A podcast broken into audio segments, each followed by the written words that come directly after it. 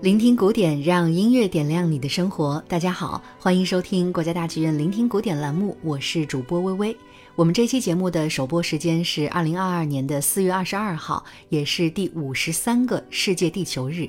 这个节日的设定旨在提高全人类对于环境问题的重视，号召大家积极参与环境保护运动，珍惜我们赖以生存的地球。其实，在我们中国传统文化中，历来就十分重视天人合一，讲求人与自然的和谐共生。如今，在疫情肆虐全球的时代背景下，我们更应该学会尊重自然，珍爱地球，营造一个美好的生活环境。那么，今天的聆听古典节目，微微就与大家分享一部从头到尾洋溢着自然气息的音乐作品，那就是法国作曲家圣桑的《动物狂欢节》。一八八六年，五十一岁的圣桑结束了他在德国的巡回演出，在持续的舟车劳顿之后，来到了奥地利的一个小镇度假。在这段时间里，他没有兴趣去写什么大部头的作品，反而带着对于自然的巨大兴趣和热爱，开始写作一部带有室内乐性质的组曲。经过了大概一个月的写作后，《动物狂欢节》诞生了。它由十四个短小的乐段组成，总演奏时长大约二十五分钟。作品的编制非常的特殊，需要两架钢琴和一个编制不大的管弦乐队。动物狂欢节的首次演出就在圣桑度假的小镇上，观众也都是作曲家的朋友。大家对于这部极富想象力，同时又非常动听的音乐报以极高的评价，尤其是对于其中由大提琴主奏的第十三乐段《天鹅》，更是迷恋不已。但一贯秉持严肃创作态度的圣桑本人却不觉得这算是什么真正意义上的音乐作品，所以他坚持不能出版《动物狂欢节》的乐谱，也禁止在带有商业性质的公开音乐会上演出这部作品。所以这部作品的正式出版和演出要等到1922年了。接下来，我们就来聆听作品的第一乐段《引子与狮王进行曲》。我们刚刚提到，这部作品需要两架钢琴来演奏。音乐的开始呢，就是两架钢琴急促的颤音，极富悬念感的渐强，仿佛宣告着狂欢节的大幕即将拉开，动物们轮番登上舞台。首先出场的就是兽中之王狮子，它的步伐如此沉重和矫健，显得不可一世。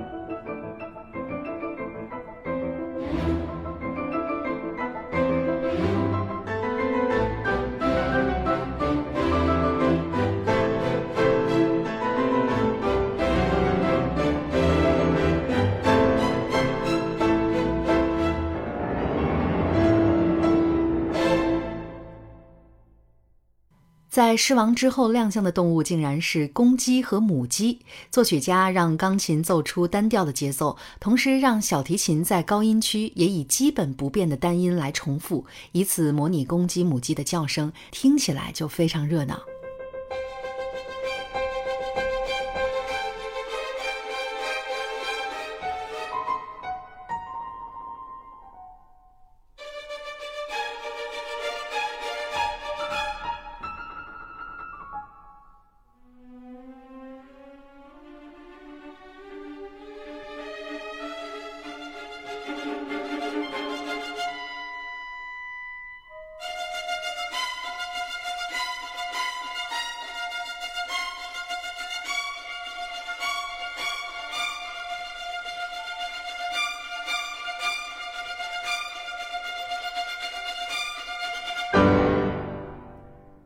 体型巨大的大象应该用什么样的音乐来刻画呢？圣桑选择了管弦乐团里体积最大、音域最低的低音提琴。不但如此，这段音乐啊还是八三拍的摇摆节奏，呈现出来的画面简直就是大象在笨拙的跳舞。我们快来听听吧。